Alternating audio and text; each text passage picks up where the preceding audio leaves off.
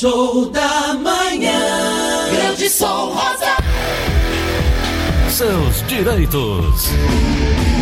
São 9 horas e 31 minutos em Fortaleza, 9 e 31. Muito obrigado por sua audiência. Antes de trazer aqui a doutora Ana Flávia, a Justiça permitiu ao Instituto Nacional de Seguro Social, INSS, suspender o desconto em folha de pagamento dos segurados de mensalidades de associação que cometeu fraude na afiliação de aposentados e pensionistas. E eu achei absolutamente correto. O caso envolve a Associação Brasileira de Aposentados, Pensionistas e Idosos, que possuía acordo de cooperação técnica com o INSS, que permitia o desconto da mensalidade, as mensalidades dos associados, diretamente do benefício previdenciário. Muitas vezes sem nenhum aposentado saber. Doutora Ana. Flávia. Absurdo. Absurdo. Descontar a associação, sindicato, o que quer que seja, da renda do aposentado, da aposentadoria. Absurdo. Total. Concordo plenamente com essa atitude do INSS. Ainda Como bem. muitos são os sindicatos que, às vezes, a- a- a- é, o segurado procura o sindicato para conceder a aposentadoria e continua compra- é, cobrando, pós a aposentadoria, a taxa sindical. Eu acho absurdo. Vale lembrar que essa suspensão do repasse das mensalidades foi baseada nos inúmeros indícios de fraudes nesses descontos apurados em investigações pelo Ministério Público Federal. Não foi achismo, não. Foram, eh, essa atitude foi baseada em com provas, com reclamações, com registros e ações judiciais, inclusive no Ceará, viu, doutor? Eu sempre achei absurdo essa parceria entre sindicato e INSS, Gleudson. É, é, é, é, é dar margem à coisa errada, sabe? Doutora, chuta aí o que foi suspenso em 60 dias. Sabe quantos, qu- quanto, quanto em reais foi retido? Chuta, Assunção. 14 milhões Eu ia chutar dois, Gleudson. 14, doutora. Porque, assim, contribuição sindical às vezes é dois, três, seis reais, né? É, Então, é para Diva do juntar, Brasil, né? para juntar esse tanto de dinheiro, imagine o tanto de, o tanto de segurado, tanto de cidadão que estava tendo dinheiro descontado da, da sua aposentadoria, né? O INSS decidiu então reincidir o acordo e restituir aos segurados os valores que estavam retidos. No período de suspensão, que durou 60 dias, foram retidos mais de 14 milhões de reais. Eu não estou lendo errado, não. É Mais uma mesmo. pancada pro sindicato, Mais, né? É importante. Isso aí tá errado, doutor. O que é errado é errado. Não tem, não tem como passar a mão na cabeça, não. Concordo, né? Concordo plenamente. Doutora, por gentileza, vamos dar uma nova passada de informação a respeito do LOAS. O que, que é? Quem pode eh, estar inserido nesse programa de governo? Qual a renda per capita por família? Para que as pessoas possam ter uma, uma- uma- um, um choque de realidade, mas acima de tudo uma informação precisa, né? E principalmente tem gente com medo de perder. Quem já está inserido tem medo de perder. Vamos fazer uma, uma explanação geral, doutora, por favor? Vamos lá, Gleudson. O LOAS é um benefício que existe para é, dar amparo assistencial à população de baixa renda. O que é que se entende por baixa renda para o INSS?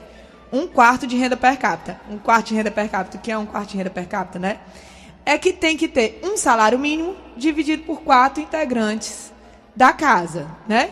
Então, se tem a renda dentro de casa de um salário mínimo e só tem duas pessoas morando, em tese, não tem direito ao LOAS. Por que, que eu digo em tese? Porque o que diz um quarto salário mínimo é a lei. A justiça já derrubou esse critério de um quarto salário mínimo.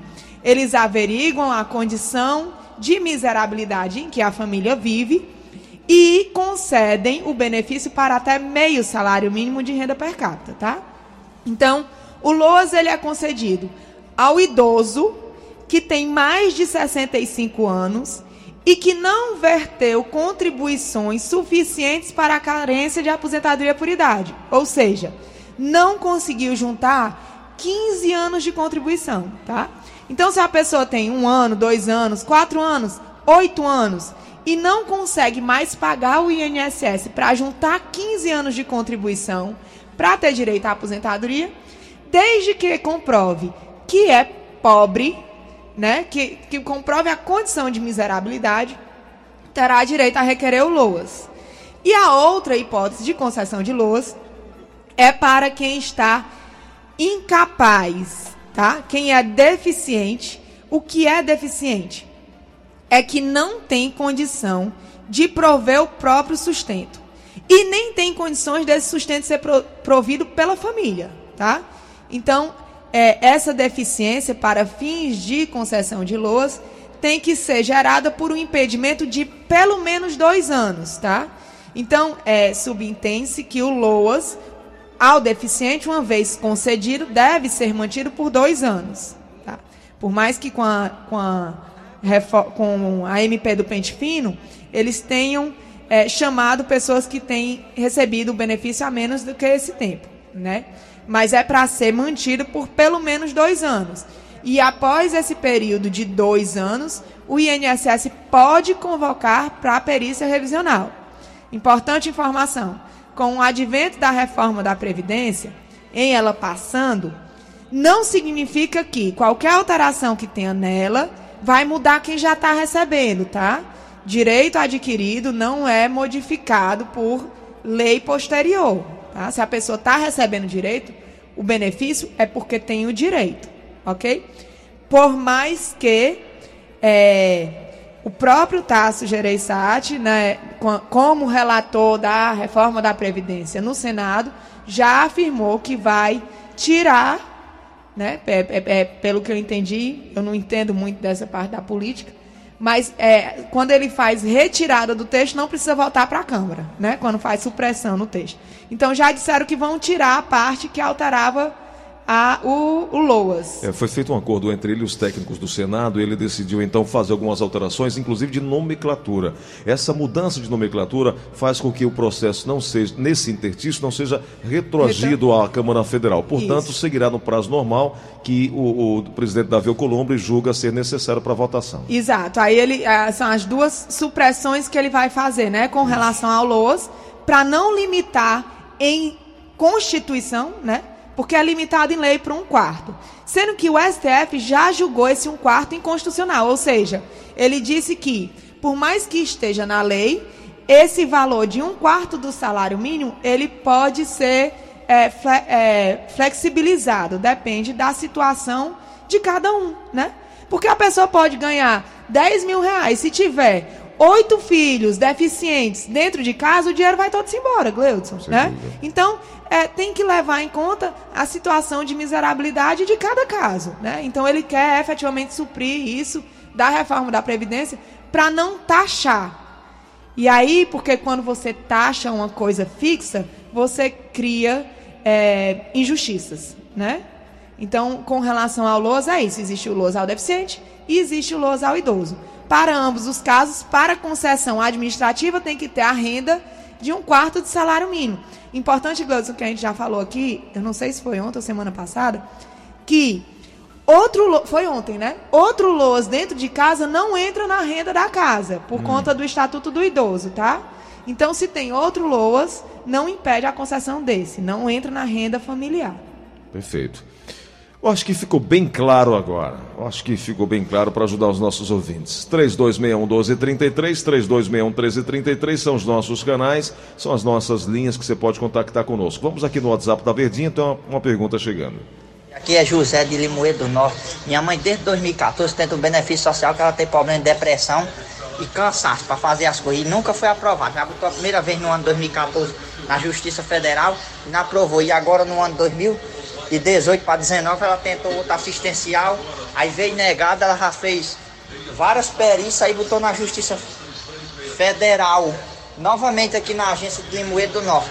Eu queria saber se nessas condições, tem condições dela ganhar ou não, porque ela precisa muito, necessita, a pessoa cada tempo que passa ela fica mais debilitada, cansada e pálida para fazer as coisas no dia a dia. É, Gludson, como eu falei anteriormente, o LOAS é um benefício para a pessoa deficiente, tá certo? É, ter cansaço, né? Eu acho que às vezes o cansaço é proveniente de uma asma, uma coisa assim. Doutora, eu não vejo tem, isso. Tem, tem também. Por exemplo, coração crescido.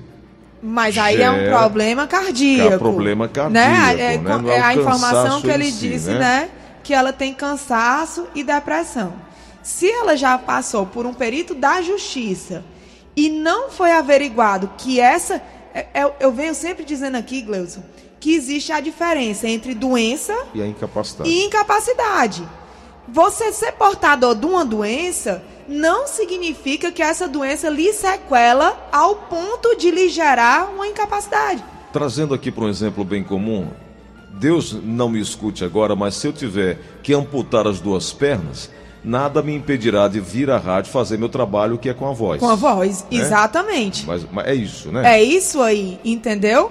Uma pessoa que é cansada, no entendimento do INSS, é como, às vezes, o INSS diz: ah, esse agricultor não pode mais ser agricultor, vamos botar ele num processo de reabilitação. Aí ele fica recebendo auxílio doença até passar pela reabilitação.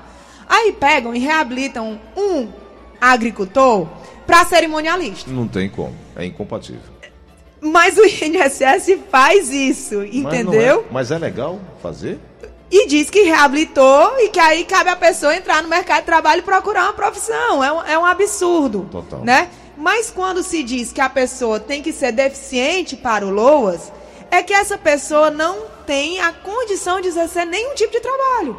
Então você vê, por exemplo, telefonista, que é o tempo todo sentada, efetivamente não gera cansaço. né? Agora ela tem um problema mental. A depressão tem que ver em que grau e isso tira dela as forças de se levantar no dia e correr atrás de alguma coisa. Né? O que a doutora está falando serve não só para essa senhora de Limoeiro do Norte, mas para todas as pessoas fazerem uma reflexão e entender o que, que é a doença e o que, que é a incapacidade de desenvolver sua função principal. É, Gladson, porque por mais que eu seja totalmente pró-segurado e contra o INSS, o INSS é meu maior inimigo, né? Eu também não, não, não acredito em injustiças. Tanto injustiça contra o segurado, que quer o benefício, como também justiça contra o INSS de pedir um benefício para quem não tem direito e tira o lugar de quem tem direito, né? Perfeito. Então, a, é, a- a a coisa tem que ser muito preto no branco, né? É, Não faz sentido a gente conseguir um benefício para uma pessoa que está apta a conseguir um trabalho. É isso aí. São 9h43, tem mais uma pergunta chegando. Estamos conversando com a doutora Ana Flávia Carneiro, falando aqui sobre direito previdenciário. Todas as quartas e quintas-feiras a gente abre esse espaço aqui na Verdinha, sempre a partir das nove e meia da manhã. Alô, quem fala? José Marques Carneiro, Seja bem-vindo, José. Qual é a pergunta, meu amigo? Você fala de onde, eu hein, quero, Zé? eu quero fazer uma pergunta aí para a doutora. Ô, ô, José, porque no dia 20 de José, outubro José. eu quero 65 anos. José, Eu já posso pedir a, a minha aposentadoria antecedência que falta para o dia 20 de outubro? José, você está me Me ouvindo? responda pelo rádio. Eu vou ouvir no rádio, viu? Ok, José. Já foi embora. Já passou o recado dele, Já deu o recado dele. Ele, ele atendeu bem direitinho o pedido da linha, porque a gente sempre pede assim, ó, fica ouvindo pelo rádio. Você, seja telefone- objetivo, seja objetivo. Ele foi objetivo. É, não, mas assim, é, é, fi- a gente pede para ficar ouvindo pelo rádio, porque é, como a voz demora a chegar ao telefone, é, aí dá um probleminha, né? Então a linha disse, olha, escuta no rádio. Aí ele deu o recado e correu pro rádio.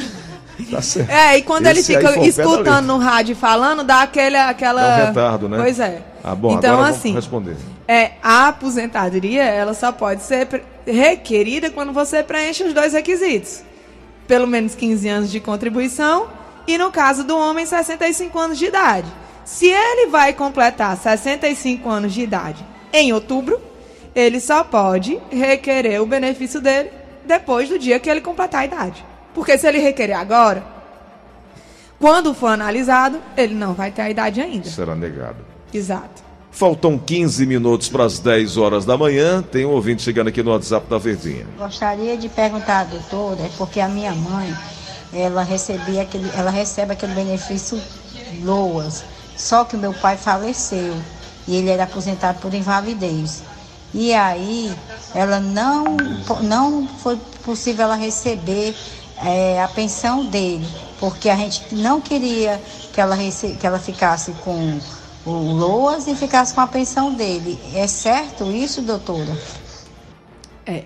O benefício de LOAS é, foi uma informação que eu não dei no começo do programa e é muito importante. Ele é um benefício que ele não pode ser acumulado com outros benefícios. Quando eu digo acumulado com outros benefícios, é a pessoa que está recebendo ele não pode receber outro benefício. Não significa que outras pessoas dentro de casa não possam receber esse benefício, entendeu? No entanto, o benefício de pensão por morte, ele é mais benéfico do que o LOAS, tá certo? Por quê? Porque o benefício de pensão por morte tem o 13 terceiro. Então eu sugiro que você, junto com a sua mãe, procure um advogado, ou a defensoria, ou a justiça, só para saber em que é, quando seria o prazo paga, do pagamento da pensão. Dependendo da idade da sua mãe, a pensão será vitalícia, ou seja, será concedida até a data do óbito. Em assim sendo, para ela é melhor renunciar ao LOAS e ficar com a pensão, por conta do 13 terceiro. E eu não sei nem qual é o valor da aposentadoria por invalidez do marido dessa senhora, porque pode ser superior ao salário mínimo, né? E o LOAS é só o salário mínimo. Agora a informação do INSS está correta. Ela não pode receber os dois benefícios. Ela tem que optar por um deles. Perfeito. Vamos aqui a mais uma pergunta chegando aqui na Verdinha, o nosso WhatsApp também. O Alexandre diz o seguinte: Cleudson Rosa, estou morando em Portugal, trabalhando aqui e a empresa desconta a segurança social, seguro, a previdência, né? É, doutora, é preciso eu continuar pagando o meu carnê, o GRS, aí no Brasil, ou essa contribuição daqui já está valendo? Bem, eu, eu, nunca ouvi falar que a pessoa contribui lá em Portugal é, é, aproveita no INSS daqui. Deve ser para o sistema de previdência de lá, né, Gleudson? Assim, eu realmente, é, eu realmente não sei. Eu não sei se a empresa, se ele está lá levado para uma empresa daqui e a empresa desconta lá e manda para cá. Eu realmente não sei como é que funciona o contrato de trabalho dele com a empresa. Mas eu sugiro, Gleudson, que ele vá no site, ele bota no Google, meu INSS. Quando botar no Google meu INSS, vai aparecer um link do meu INSS que ele vai clicar em cima. Ele vai botar login, eu estou ensinando aqui o passo a passo para criar a senha, né? Vai ele vai botar login, vai botar o CPF dele, eu creio que ele ainda não tenha cadastro no INSS. Aí ele vai botar, crie sua conta. E aí o INSS vai pedir é, nome completo, CPF, telefone e e-mail. Depois disso, o INSS vai fazer perguntas aleatórias, como mês de nascimento, ano de nascimento, primeiro, primeiro nome da mãe, é, é, data do é, ano em que entrou no último emprego de carteira assinada, ano que pagou a última vez o carnê, é, se recebeu seguro-desemprego nos últimos cinco anos. Então, o INSS vai fazer perguntas para poder ele responder e comprovar que é ele, já que só ele tem as respostas às perguntas que o INSS vai fazer. Quando ele criar isso, vai ser gerada uma senha e ele vai ter acesso a todos os serviços do INSS. Entre esses serviços tem a possibilidade de tirar o CNIS, que é o Cadastro Nacional de Informação do Segurado. E nesse CNIS tem todas as contribuições. Se tiver contribuição desse ano e ele está pagando na empresa lá, significa que a empresa está recolhendo aqui. E aí ele tira a dúvida se está sendo pago ou não e se necessita ele pagar ou não. Também ele só paga se ele quiser se aposentar, né, Gleison? Claro, como a luz solar. É. Mais uma pergunta chegando aqui no WhatsApp da Verdinha. Alô, bom dia. Bom dia. Bom dia. Rosa, eu queria Opa. falar para perguntar aí para a doutora aí. É porque é o seguinte, eu trabalhei uns anos de carteira assinada, trabalhei em posto de gasolina, eu trabalhei de, na, na empresa de preço de luxo, eu trabalhei em São Paulo e trabalhei. O meu último emprego foi de quatro anos de vigilante. E agora de, eu estou com uns oito anos que pago o, o, pelo essa microempresa, empresa individual. Quando eu for me aposentar, eu queria saber da doutora se junta tudo, como é que é? Eu queria só perguntar para ela isso. Gleudson, a pergunta dele envolve um monte de informação, né? Ele trabalhou como frentista, que é atividade insalubre, tá? Ele trabalhou como. Teve outra profissão que ele trabalhou que também é insal... vigilante, que também é insalubre, tá? Então ele vai converter esse tempo. Aí ele disse que há oito anos ele está pagando como MEI. É, ele não me disse o tempo total que ele tem. O fato é que o tempo de insalubridade aumenta o tempo de contribuição.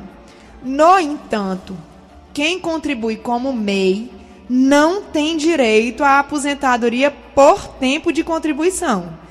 Tem que, no momento que for requerer a aposentadoria, fazer a complementação da contribuição. Então, ele está pagando como mês 5%, ele vai ter que contribuir. Ele disse que era oito anos já que ele estava como MEI. Então ele vai ter que fazer essa contribuição de 8 vezes 12. Quantos meses?